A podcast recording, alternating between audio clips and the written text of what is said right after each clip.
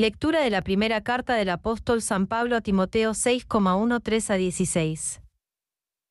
Querido hermano, delante de Dios, que da vida a todas las cosas, y de Cristo Jesús, que proclamó tan noble profesión de fe ante Poncio Pilato, te ordeno que guardes el mandamiento sin mancha ni reproche hasta la manifestación de nuestro Señor Jesucristo, que, en el tiempo apropiado, mostrará el bienaventurado y único soberano, Rey de los reyes y Señor de los señores, el único que posee la inmortalidad, que habita una luz inaccesible, a quien ningún hombre ha visto ni puede ver. A él honor e imperio eterno. Amén.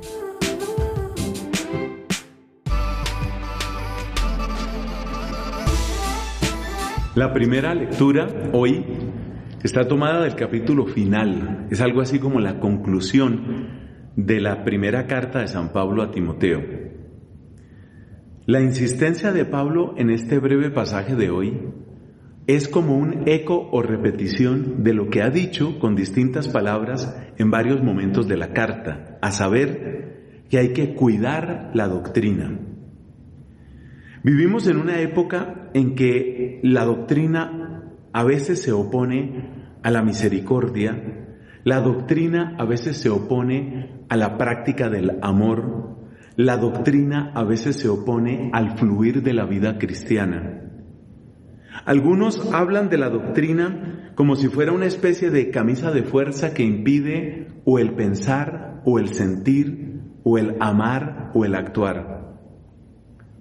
Y es sorprendente que en las cartas llamadas pastorales, principalmente en esta que estamos terminando de leer, la primera carta de San Pablo a Timoteo, Pablo toma una postura completamente contraria.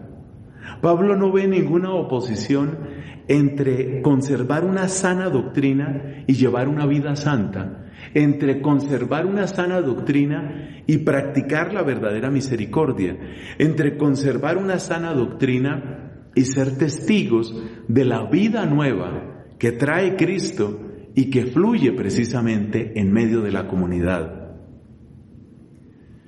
Por eso creo que es importante repetir aquí algunas advertencias que hemos dicho en otros lugares sobre cómo la iglesia necesita de una doctrina sana y clara.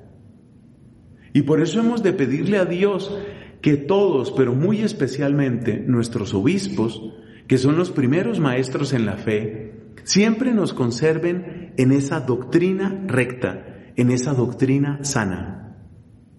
Efectivamente, cuando la doctrina se tuerce o cuando parece que la doctrina no importa, empiezan a suceder tres desastres dentro de la iglesia. El primer desastre nos lo muestra el profeta Isaías cuando dice, hay de aquellos que llaman bien al mal y mal al bien.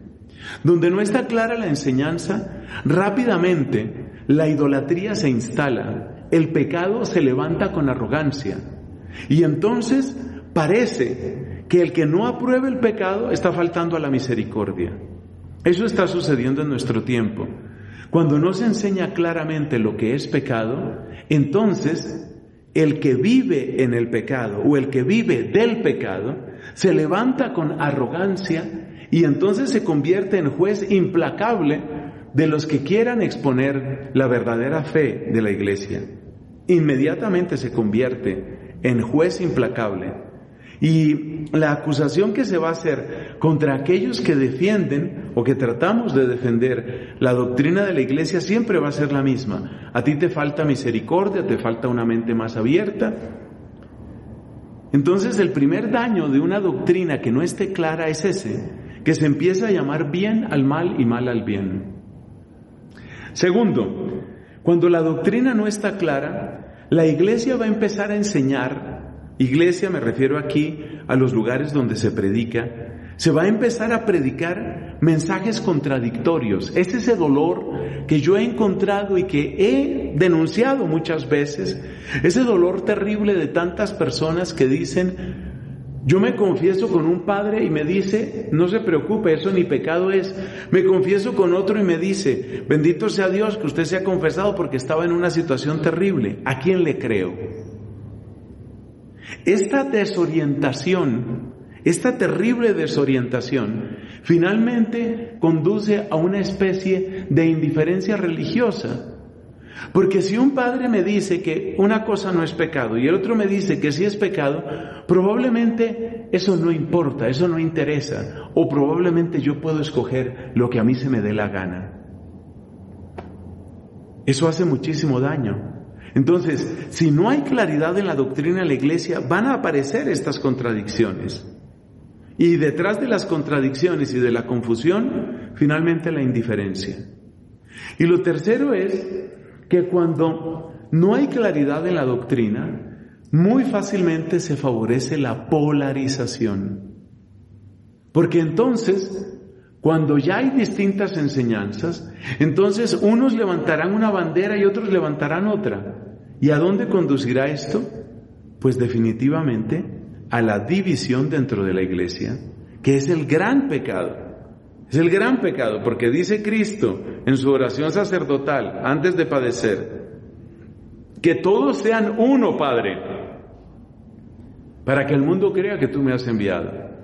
Cuando se pierde esa unidad, que solo se puede encontrar en la auténtica doctrina, necesariamente se van a levantar bandos opuestos y entonces se va a desgarrar el cuerpo de Cristo.